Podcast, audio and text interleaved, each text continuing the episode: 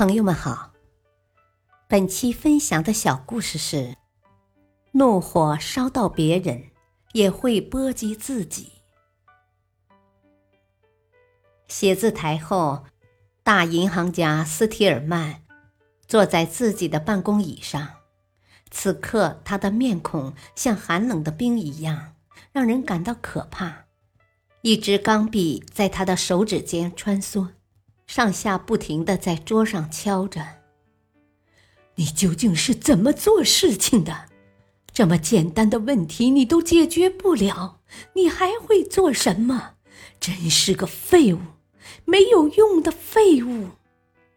看得出来，他又在残酷的痛骂自己的助手，一位银行里的一个高级职员了。他不动也不换声调。用一种冷嘲热讽的口吻对着助手严厉的痛骂着。面前这位不幸的助手，面对斯提尔曼残暴的一番话语，他站立着，样子显得有些可怜，额上大颗的汗珠顺着脸颊缓缓流下。简直太可怕了，斯蒂尔曼！我从没看见过像你这样脾气暴躁的人。在你的银行里，这个人身居要职，也算得上是有头有脸的人物。你竟然当着我的面就这样侮辱他！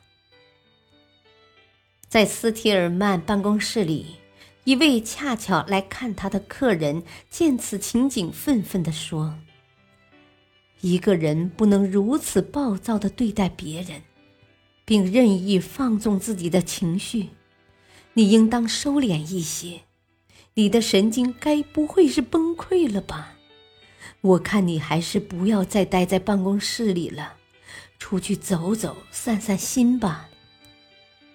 客人一番斥责之后，斯提尔曼静默不动，但他的脸色更难看了，钢笔不住的在桌上敲着。滚吧，现在就离开我的办公室。去做你该做的事，快！潜伏着愤怒的他，终于对那个助手冒出一句：“这件事之后没多久，斯提尔曼的那位客人再也没有上过他的门，谈好的合作项目也告吹了。那位得力的助手后来也辞职，跳槽去了其他的公司。”大道理，怒火是情绪的一种宣泄，在工作和生活上，这种情绪化的反应却很危险。要知道，怒火有时候很容易烧到别人，更会为此而波及到自己。